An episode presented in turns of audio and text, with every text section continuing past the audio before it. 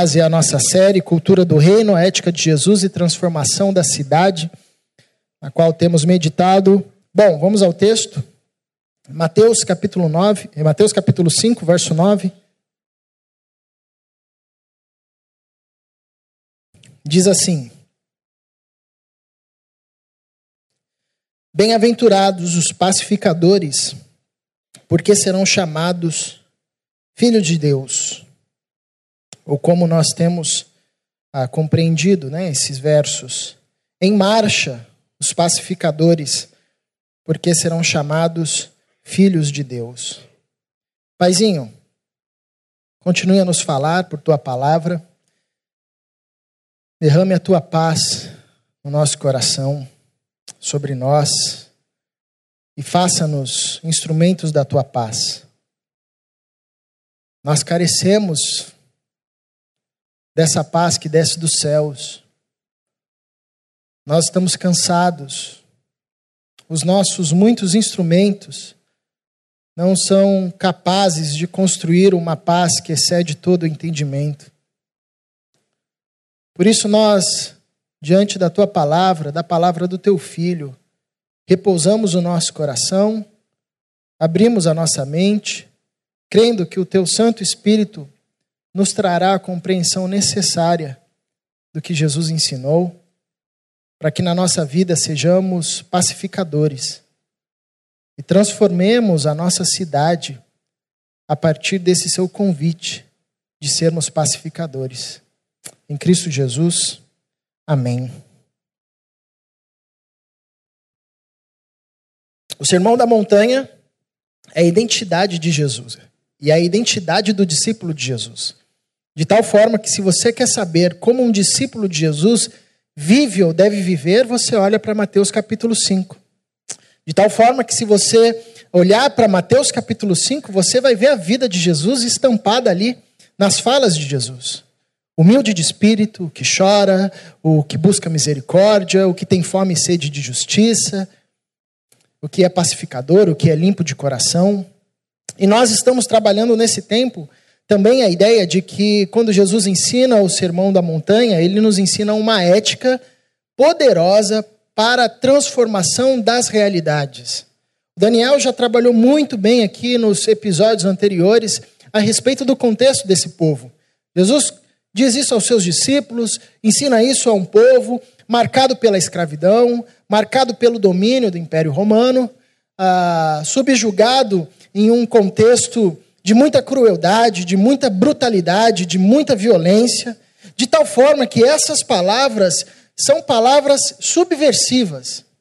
E se a gente não considerasse bem Jesus como consideramos, poderíamos até dizer palavras de um louco, porque quem em um contexto de escravidão, em um contexto de domínio, vai dizer a uma multidão que tem uma expectativa de um novo libertador, de um Messias, daquele que vai instaurar o reino de Israel, que eles são convidados e convocados a uma caminhada de paz, a uma caminhada de buscarem, desejarem a paz, literalmente serem amigos da paz.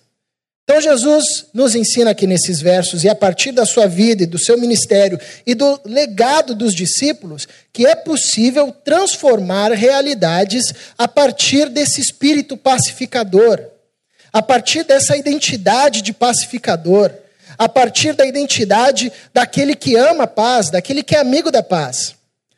Os irmãos sabem que o Sermão da Montanha impactou muita gente ao longo da história. Dois homens que nós já citamos aqui foram muito impactados ah, pelo Sermão da Montanha: Martin Luther King, um pastor batista, e Mahatma Gandhi, um revolucionário, um libertador indiano.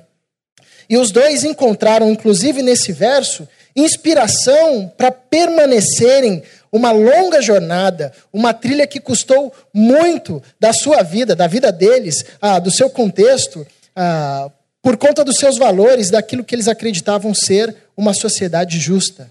E eles abraçaram os seus movimentos e aquilo que eles desejavam a partir desse espírito da paz. Acreditaram que era possível instaurar e transformar uma realidade de injustiça agora em uma realidade de justiça não pelas mesmas armas daqueles que os oprimiam, mas ah, pela arma da paz, pela bandeira da paz. E eles conseguiram e deixaram para nós uma pedra no sapato, porque ensinaram para a gente comprovadamente que é possível ah, transformar a realidade eh, de uma outra, por um outro caminho, levantando uma outra bandeira, que não a bandeira que utiliza da, das armas dos opressores, mas uma bandeira de paz. Ah, esse, era, esse era um dos atritos do Martin Luther King com um contemporâneo seu, que dizia para ele: essa sua luta não vai dar em nada, porque você não está disposto a pegar em armas. Você, você não vai conseguir quebrar esse sistema injusto, porque você quer essa marcha de paz, e isso não vai dar certo. E deu certo. Custou muita coisa, mas deu certo. Ensinou para a gente que o que Jesus disse, comprovou para a gente que o que Jesus disse há séculos atrás realmente funciona e tem um poder de transformar realidades os pacificadores, em marcha, os pacificadores, a um povo dominado pelo Império Romano, que também tinha sua mensagem de paz, a Pax Romana, que também prometia um contexto de paz. Jesus ensina um outro caminho completamente diferente e subversivo. Ele diz: permaneçam em paz. Por que é diferente dos romanos?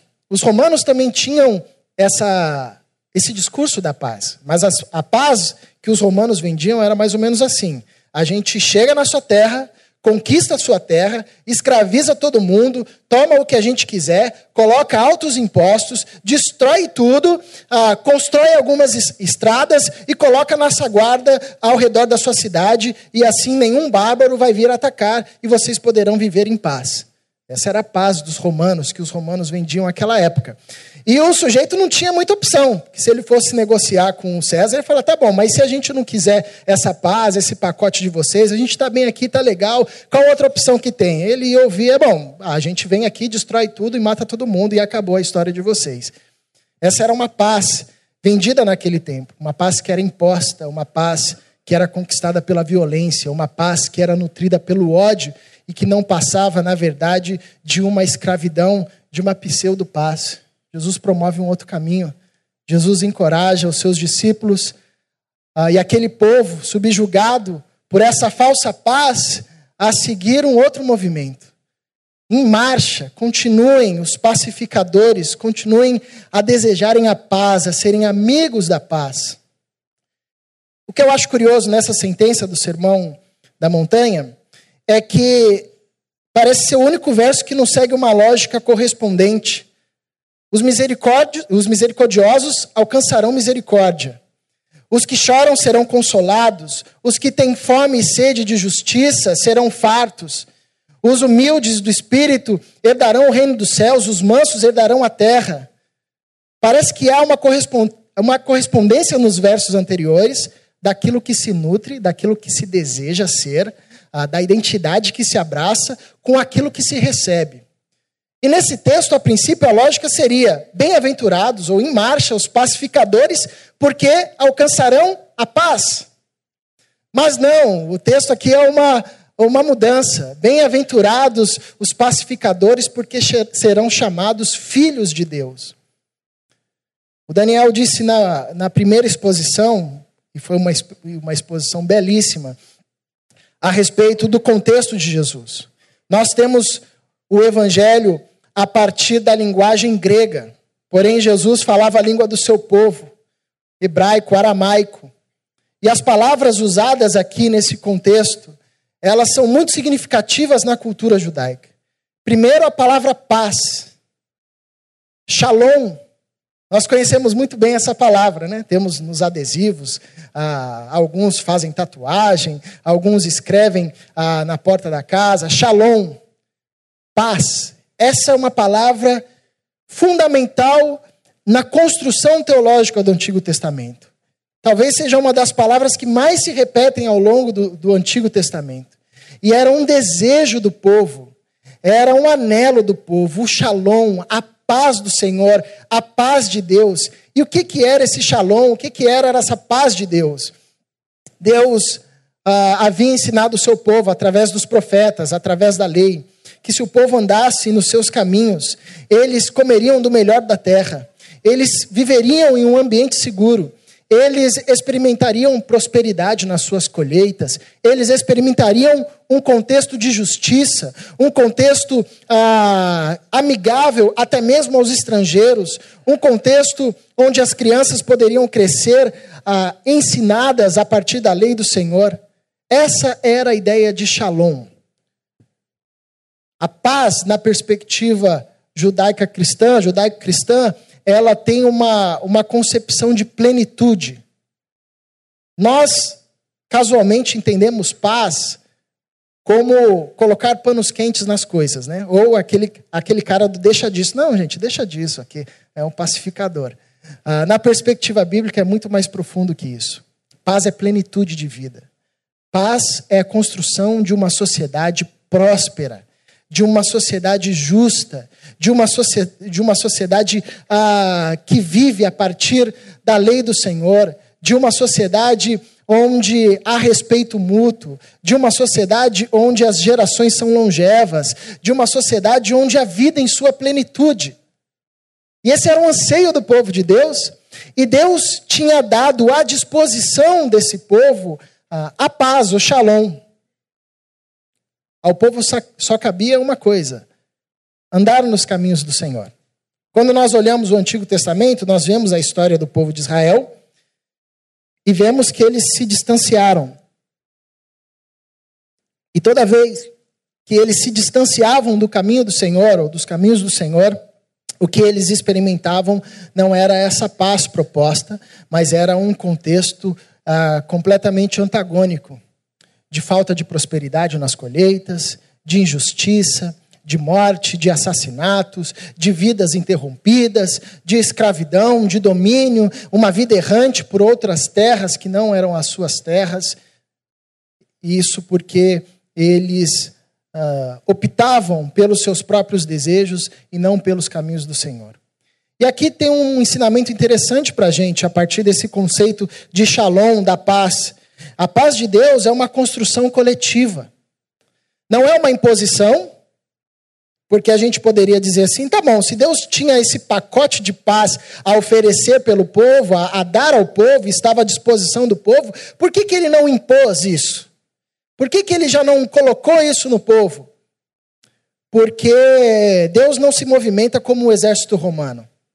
Deus não usa lógica da, de domínio, a lógica de imposição.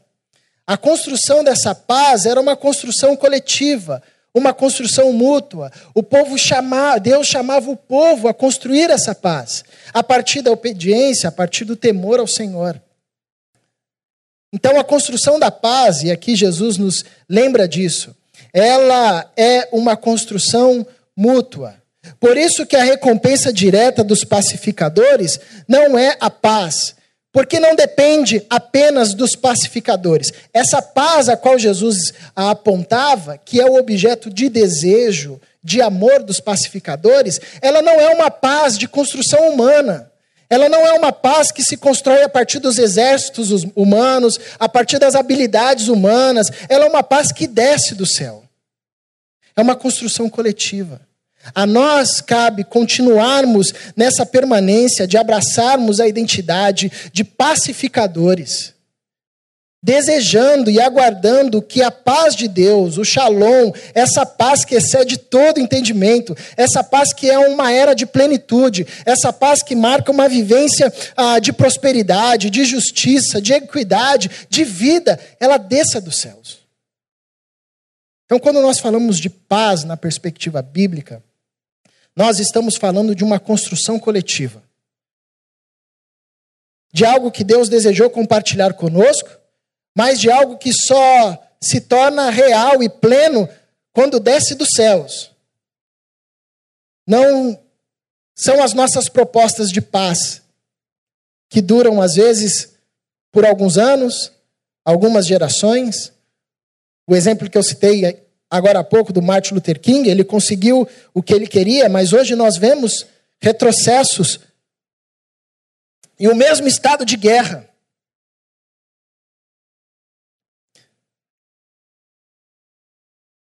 Jesus nos convida a continuarmos, mesmo em um contexto de opressão, anelando e desejando essa paz que é para além de toda instrumentalidade humana.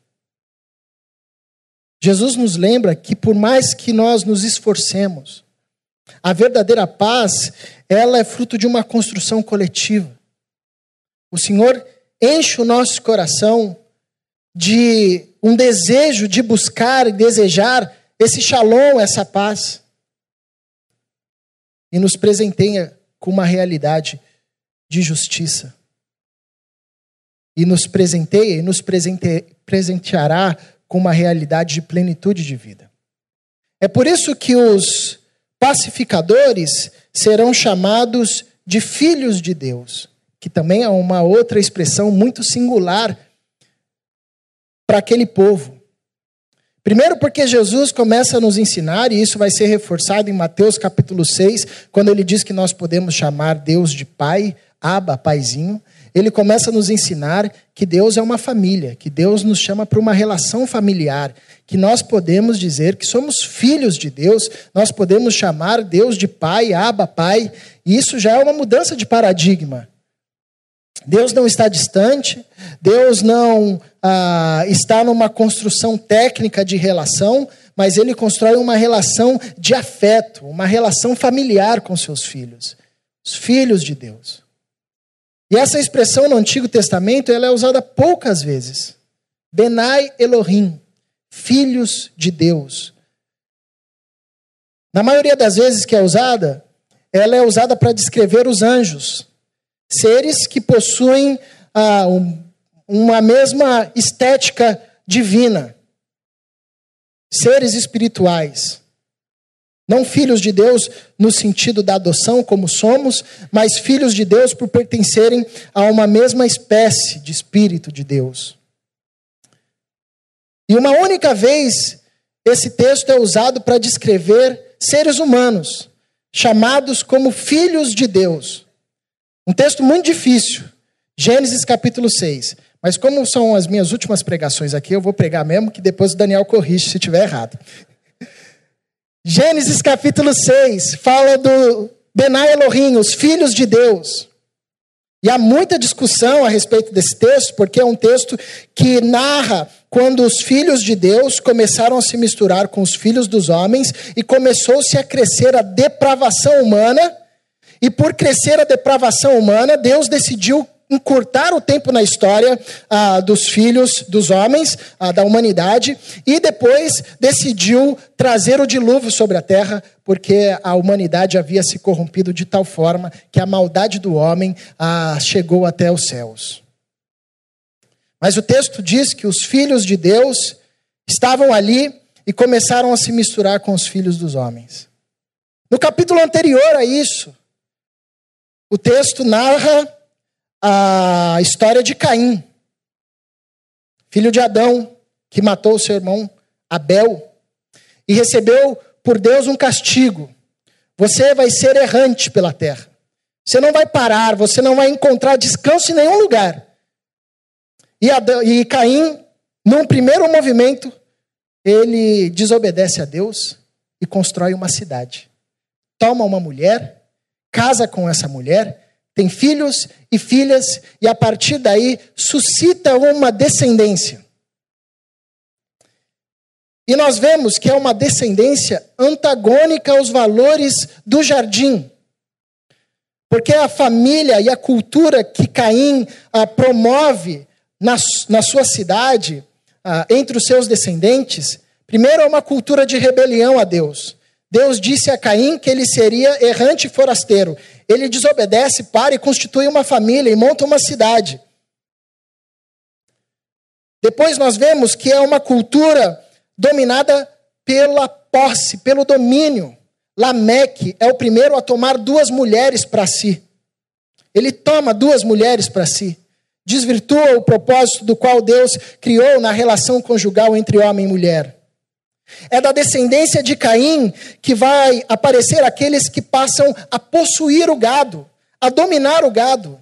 Os animais antes, na lógica do jardim, que foram feito, feitos a desfrute a liberdade, agora eles são de domínio de uma família, Se você quiser alguma coisa de animal, se você quiser alguma coisa do boi, você vai ter que falar com aqueles que são proprietários e donos daqueles animais.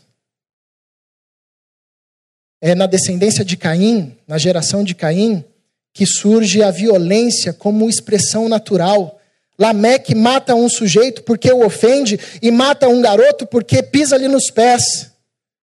Responde com violência. Como Daniel disse, pregando sobre esse texto, passa a fincar bandeiras de ódio, bandeiras de violência.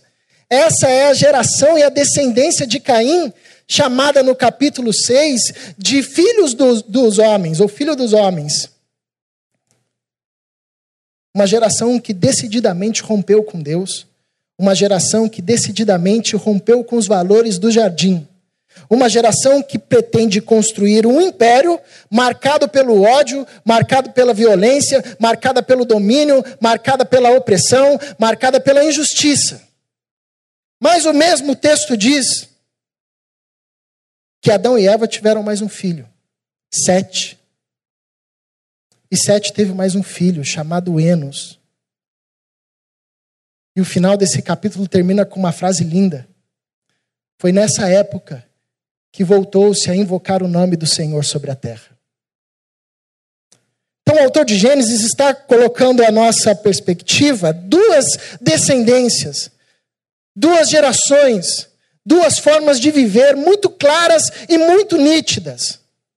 Aquela que rompe com Deus aquela que é desobediente aos mandatos de Deus, aquela que rompe com a lógica do jardim e tenta estabelecer-se na terra a partir da promoção da violência, da promoção da injustiça, da promoção da opressão, e uma geração e uma descendência que invoca o nome do Senhor. E é da descendência de Sete de Enos que vai surgir um homem como Enoque, que a Bíblia diz que era amigo de Deus. E por andar tão próximo a Deus, já não era, porque Deus o tomou para si. E olha que interessante, quando o livro de Gênesis está narrando as duas descendências, e ele faz questão de narrar tintim por tintim, cada um por cada um, na descendência de Caim, ele descreve o nome da, dos, dos homens e o que eles faziam. Na descendência uh, de Sete de Enos, ele descreve o nome dos homens e o quanto tempo, quanto tempo eles viveram. Eu nunca tinha percebido isso até que o pastor Ariovaldo Ramos falou algo interessante. Isso é para nos mostrar que só tem os dias contados aqueles que vivem invocando o nome do Senhor. Só tem os dias contados aqueles que vivem em temor ao Senhor. E é como o sábio vai dizer: Senhor, ensina-nos a contar os dias, para que alcancemos sabedoria. Ensinar a contar os dias é ensinar a viver sobre o temor do Senhor, pois só tem os dias contados na terra aqueles ah, que fazem parte da descendência de Deus. Essa geração, essa descendência, filhos de Sete, de Enos, eram aqueles que numa cultura numa cultura marcada pelo ódio, por valores contrários ao do jardim, cultivavam no seu coração os valores do jardim, que eram valores antagônicos aos valores da cidade. Porque o jardim é o espaço da harmonia. Porque o jardim é o espaço colaborativo. O que está ali é para todos, é para desfrute de todos. Não tem meu, não tem seu, é nosso. Porque o jardim é o local do mandato de Deus, onde se vive ou se busca viver o que Deus direcionou a partir do jardim. E essa era a lógica que deveria crescer e tomar conta desse planeta chamado Éden. Eu lembro que uma vez com os pré-adolescentes, eu fiz uma rodada de perguntas, e eu sempre me arrependo depois, porque os caras sabem fazer perguntas difíceis. E a Rebequinha, filha do Levi, fez a seguinte pergunta: Por que que Deus criou um jardim e não criou todo um planeta como um jardim? Falei, vamos mudar de assunto, gente, depois a gente responde. Falei, interessante. Quando nós vamos para o relato de Gênesis, ah, Deus cria um planeta chamado Éden. Gênesis capítulo 2. Às vezes a gente nem sempre se dá conta e acha que o jardim se chamava Éden, é que o jardim ficava no Éden. Éden era o planeta.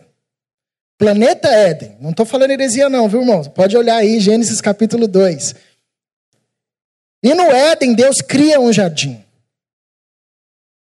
E ele cria um jardim para que o homem continuasse a construir, a expandir a lógica do jardim por todo o planeta, até que todo o planeta, ou quem sabe todo o universo, fosse dominado pela cultura do jardim, que em Jesus Cristo nós chamamos de reino de Deus agora. E que no Apocalipse nós chamamos de cidade santa. Mas o homem rompeu com Deus e optou por uma outra construção no planeta Éden que foi a construção da cidade. E os valores da cidade são valores antagônicos aos valores do jardim. Mais uma descendência permaneceu, guardando os valores do jardim. E essa descendência é chamada de filhos de Deus. Bem-aventurados os pacificadores, porque serão chamados filhos de Deus. Chamados filhos de Deus, identificados como aqueles que continuou, continuaram na descendência de Sete, de Enos, aqueles que continuaram almejando pelos valores do jardim, aqueles que se tornaram amigos da paz, compreendendo que os valores que agora ah, percorrem a cidade não eram os valores com os quais Deus queria permear esse planeta chamado lugar das delícias. Nós nos perdemos. Nós perdemos os parâmetros do jardim. Nós fomos intoxicados por essa lógica da cidade. E até nós, que fomos alcançados pelo nosso Senhor Jesus Cristo, vemos uma ética contrapor a ética de Jesus. Nós, por vezes, levantamos bandeira de ódio. Essa semana morreu o jornalista Boechat em muitas redes sociais muitos do movimento evangélico dizendo tinha que morrer mesmo. Blasfemou contra o tal ungido do Senhor. Isso é lógica da cidade. Isso é o espírito de Caim. Essa é a descendência de Lameque. Nós somos da descendência de Sete, nós somos da descendência de Enos, nós somos filhos de Enoque, nós somos filhos de Noé, que numa era injusta, Deus olha e diz: Esse homem é justo. Nós somos pacificadores e por isso somos chamados filhos de Deus. Aqueles que anelam pelo shalom, aqueles que anelam pela lógica do jardim, aqueles que nutrem a lógica da partilha aqueles que nutrem a lógica da obediência ao Senhor, aqueles que não oprimem, aqueles que não esmagam a cana seca, não pagam o pavio que fumega. Nós somos filhos de Deus. Benai Elohim, pacificadores. Nós temos um outro parâmetro para olhar o mundo. Nós temos uma outra forma de construir sociedade. A nossa forma de construir sociedade é o jardim. É a lógica do jardim. Não estou querendo dizer que a gente tem que derrubar tudo agora, virar naturalista, cada um com a sua tanga. Não. Deus é tão bom que ele redime a humanidade, e o texto de Apocalipse diz que no final de tudo virá sobre nós uma cidade santa. Mas o que, que tem no coração da cidade? Um jardim, uma árvore, a árvore da vida. Então nós somos desses que constroem a paz. A paz aqui, isso é a lógica da cidade, viu, irmão? Isso é tudo aqui, ó. Donos, falei, caramba, tá tão ruim essa mensagem. Galera indo embora, velho. Ah, então aí, ó.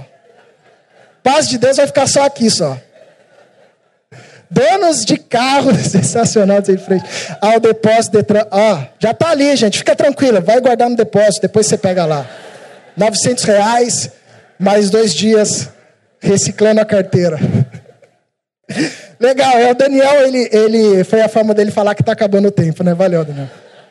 É isso, irmãos, é a lógica da cidade, é essa lógica aí, entendeu? Uh, mas nós somos filhos de Deus, nós somos pacificadores. Nós somos aqueles que, numa era marcada por uma cultura de violência, temos por Jesus uma instrução de como mudar a cidade, de como transformar a cidade. E como transformamos a cidade? Sendo amigos da paz, anelando por essa construção mútua com Deus, dessa paz que desce dos céus sobre a nossa vida, a nossa pessoalidade, a nossa família, o nosso trabalho. E sendo conhecidos como filhos de Deus, aqueles que mantêm a cultura do jardim, que Jesus nos ensina que agora é a cultura do reino de Deus. Mantém numa era de valores invertidos a cultura do reino de Deus. Que Deus nos faça cada vez mais pacificadores. Eu convido você a fechar os seus olhos.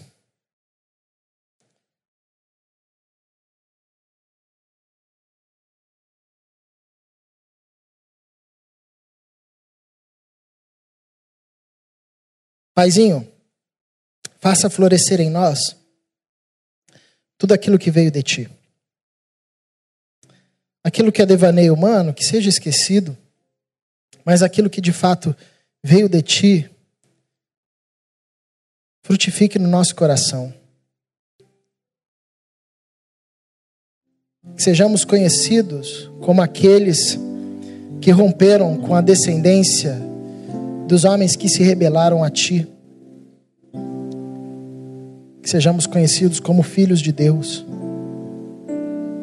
Aqueles que numa época de depravação invocam o seu nome. Aqueles que, numa época de violência, como linguagem casual, exalam bondade em tudo que fazem, em tudo que falam, em tudo que tocam. Aqueles que, num período marcado por um alto egoísmo e uma síndrome de possessão sobre tudo e sobre todos, Sejamos filhos de Deus, conhecidos pela partilha, pela generosidade, como os nossos irmãos antecessores, no qual diz no livro de Atos, tinham tudo em comum, nada faltava a ninguém, pois tudo era partilhado. Que em uma época de relacionamentos destrutivos, opressores, pulsados pelos nossos desejos mais loucos, sejamos reconhecidos por aqueles que amam e que buscam, intencionam construir relações verdadeiras de partilha, de amor, de cuidado. Levanta-nos. Assim como o Senhor levantou a Noé, descendente de Sete, que numa geração injusta foi visto como um homem justo. Que o Senhor nos levante também em Cristo Jesus, para que promulguemos os valores do jardim, os valores do reino de Deus, a mensagem de libertação das trevas por Cristo Jesus, para a tua glória, é o desejo do nosso coração. Amém.